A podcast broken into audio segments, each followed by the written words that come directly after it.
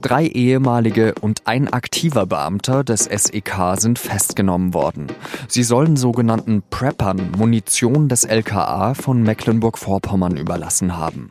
Wie das sein kann, das frage ich gleich unseren Hauptstadtkorrespondenten Ronen Steinke. Ich bin Jean-Marie Magro und das ist auf den Punkt. Schön, dass Sie zuhören. Das Wort Prepper kommt vom englischen to prep, also etwas vorbereiten. Prepper sind Personen, die sich auf Krisen oder noch schlimmer den Zusammenbruch der staatlichen Ordnung vorbereiten. Sie lagern Lebensmittel, Schutzkleidung, Werkzeuge und ja, auch Waffen. Bei deutschen Preppern haben die Behörden schon mal Revolver, Schrotflinten, Handgranaten und in einem Fall sogar einen Panzer gefunden. Wie viele Prepper es hier gibt, ist unklar. Es sind auf jeden Fall viel weniger als in den USA. Dort sollen es mehrere Millionen Menschen sein. Auf Netflix gibt es dazu sogar eine Doku-Serie namens Doomsday von National Geographic. Da kann man sehen, wie bärtige Väter ihren Kindern beibringen, aus Moosklumpen Wasser zu saugen. Jetzt wurde bekannt, dass in Mecklenburg-Vorpommern drei ehemalige und ein aktiver SEK-Mitarbeiter deutschen Preppern geholfen haben sollen. Sie haben wohl Munition des dort ansässigen Landeskriminalamts beiseite geschafft. Danach sollen sie die Munition an eine Person übergeben haben, die enge Verbindungen zur Prepper-Szene haben soll. Die Beschuldigten wurden festgenommen und werden an diesem Donnerstag einem Haftrichter vorgeführt. Ich spreche jetzt mit Ronen Steinke, der für die SZ über Fragen des Extremismus und des Rechtsstaats schreibt. Ronen, wie sehr schädigt denn dieser Vorfall das Vertrauen in das SEK, das ja eigentlich eine der angesehensten Einheiten in Deutschland ist? Naja, eine der angesehensten Einheiten ist es jedenfalls eine der am besten bewaffneten Einheiten. Das äh, Spezialeinsatzkommando sind Leute, die ausgebildet sind, mit sehr, sehr ähm, großen Waffen zu hantieren, mit Gewehren. Das sind Menschen, die bei Geiselnahmen, bei großen Terrorlagen zum Einsatz kommen und bei denen man sich absolut darauf verlassen können muss, dass sie ähm, den Rechtsstaat verteidigen und dass sie nicht in ihrer Freizeit meinen, das Recht in die eigene Hand zu nehmen. Also das beschädigt das Vertrauen der Bevölkerung erheblich und ähm, das muss natürlich restlos aufgeklärt werden. Du hast dich mit Preppern schon beschäftigt. Kann man die dann vielleicht einer speziellen Ideologie zuordnen oder haben die irgendetwas gemein? Also das Phänomen der Prepper ist ähm, ein vielgestaltiges. Man kann nicht sagen, alle Prepper sind rechtsradikal. Ein Phänomen, was aus den USA kommt und was dort von vielen Leuten, die wir vielleicht ein bisschen bespötteln würden als Verschwörungstheoretiker oder irgendwie Zivilisationsskeptiker betrieben wird. Das sind Leute, die sich äh, in ihrer Freizeit Atomwaffenbunker im Garten bauen, die äh, Konservendosen anlegen, das mögen Leute sein, die vielleicht ein eigenes Weltbild haben, aber nicht unbedingt immer gefährliche Rechtsextremisten.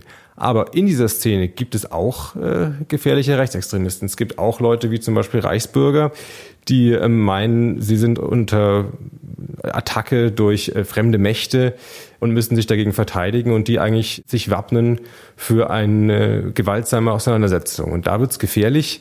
Diese Szene der Prepper ist eben attraktiv, auch für solche Leute.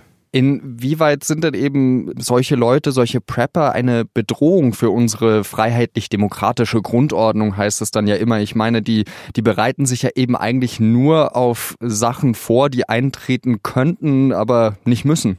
Sobald Leute Waffen horten, die noch nicht mal irgendwie richtig registriert sind, weil sie zum Beispiel gestohlen worden sind, sobald diese Leute gemeinsame Planspiele machen, wo man sich positionieren müsste, um irgendwie in einem Kampf zu bestehen, in dem Moment ist es ein Fall, der alle Alarmglocken schrillen lassen muss. Es gibt das Prinzip des Gewaltmonopols des Staates. Das bedeutet nichts anderes als, dass wenn Gewalt ausgeübt wird, das nach Regeln, nach Recht und Gesetz geschehen muss, unter den Augen demokratisch legitimierter Autoritäten, über die wir als Bürger eine Kontrolle haben. Es darf nicht sein, dass einzelne Staatsdiener das in die eigene Hand nehmen und meinen, da in ihrer Freizeit es besser zu können. Also da ist die freiheitlich-demokratische Grundordnung, um dieses große Wort zu bemühen, absolut tangiert. Das ist eine sehr, sehr ernste Sache. Macht denn der deutsche Staat genug äh, gegen diese äh, gegen diese Leute, gegen Prepper, gegen Reichsbürger, gegen welche Gruppen auch immer? Ich meine, der deutsche Staat macht nicht genug. Er nimmt das Phänomen noch nicht ernst genug. Ähm, wir haben von den Verdächtigen im Bereich der Bundeswehr, im Bereich der Polizei einige Ermittlungsverfahren. Einige sind auch schon belangt worden wegen Verstößen gegen Waffengesetze zum Beispiel, also weil sie unerlaubt Sachen gehortet haben. Aber in sehr wenigen Fällen sind Leute aus dem Dienst entfernt worden bisher. Und ich meine, selbst wenn man die Erklärungen dieser Leute für bare Münze nimmt, nämlich die Erklärung, das sei ja alles nur ein Hobby, es seien ja alles nur Planspiele, letztlich so Fantasien, die man in der Freizeit äh, miteinander austauscht, selbst dann muss das genügen, um sie achtkant aus dem deutschen Staatsdienst zu entfernen. Denn was für ein Spiel ist es, das sie da spielen? Es ist letztlich eine Art Kriegsspielen. Und wir als Gesellschaft können solchen Leuten nicht Waffen in die Hand legen, wie wir es ja tun, indem sie jeden Tag zum Dienst kommen und Waffen äh, in die Hand nehmen dürfen da ist schon lange zu viel Geduld geübt worden. Du sprichst es an, schon lange zu viel Geduld geübt worden. Es gibt äh, schon seit mehreren Monaten, Jahren Berichte über Verbindungen von Polizisten zu rechten Netzwerken und anderen radikalen Gruppen. Wie könnten die Behörden denn das versuchen zu unterbinden, wenn du jetzt eben sagst, sie machen noch nicht genug dagegen? Es gibt momentan die Diskussion, ob äh, Anwärter für den Polizeidienst standardmäßig vom Verfassungsschutz durchleuchtet werden sollen. Ob das so das Mittel wäre, ähm, um Leute rauszusieben, weiß ich nicht, zumal ähm, nicht jeder sich auch schon in jungen Jahren entsprechend äußert. Manchmal entwickelt sich das jetzt erst später mit den Jahren. Ich finde, es wäre schon sehr viel gewonnen, wenn ähm, Hinweise, wie sie jetzt ja ähm, bereits dicke Ermittlungsakten füllen, so ernst genommen würden, dass sofort Konsequenzen dann folgen.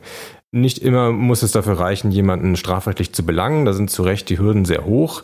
Das Wort Terrorismus ist auch ein sehr großes Wort und es ist auch gut, dass der Rechtsstaat da zurückhaltend mit umgeht und nicht von jeder Spinnerei immer gleich darauf schließt, dass wirklich ein Terrorplan vorliegt.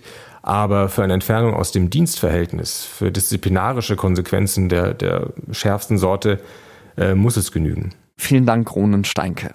Ich bedanke mich. Und jetzt noch weitere Nachrichten. Die Spannungen in der Golfregion nehmen nicht ab, im Gegenteil. Im Golf von Oman sind zwei Frachtschiffe schwer beschädigt worden und in Seenot geraten. Omanische und iranische Medien berichten, es seien schwere Explosionen zu hören gewesen. In dem betroffenen Gebiet werden ein Viertel der weltweiten Ölexporte durchgeschifft. Seit längerem streiten sich Iran, Saudi-Arabien und die USA über die strategisch wichtige Meerenge. Eine Reederei vermutet hinter dem Vorfall einen Torpedoangriff. Das wurde aber noch nicht bestätigt. Jedes Jahr werden etwa 45 Millionen männliche Küken an ihrem Geburtstag getötet. Und das soll auch so weitergehen, hat das Bundesverwaltungsgericht in Leipzig geurteilt. Zumindest so lange, bis durch neue Verfahren das Geschlecht der Küken schon im Ei bestimmt werden kann. Männliche Küken sind für die Betriebe unbrauchbar, weil sie weder Eier legen noch genug Fleisch ansetzen. Tierschützer und grünen Politiker sind entsetzt über das Urteil.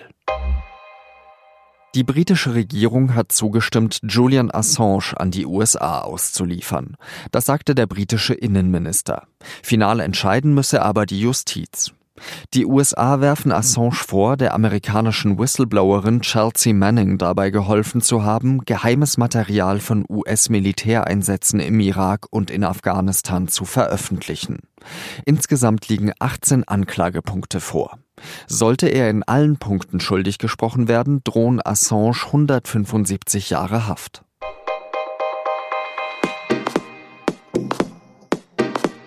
In Großbritannien gibt es an diesem Donnerstag wieder entscheidende Abstimmungen. Die Fraktion der konservativen Tories will sich auf die zwei Kandidaten für den Parteivorsitz einigen, die dann in einer Urwahl gegeneinander antreten sollen. Der Gewinner wird mit großer Wahrscheinlichkeit auch der neue britische Premierminister. Es läuft, wie es aussieht, alles auf Boris Johnson und mit ihm wohl auf einen harten Brexit raus. Die neuesten Entwicklungen lesen Sie auf sz.de und in der Freitagsausgabe der Süddeutschen Zeitung. Redaktionsschluss von Auf den Punkt war 16 Uhr. Vielen Dank fürs Zuhören und bis zum nächsten Mal. Adieu.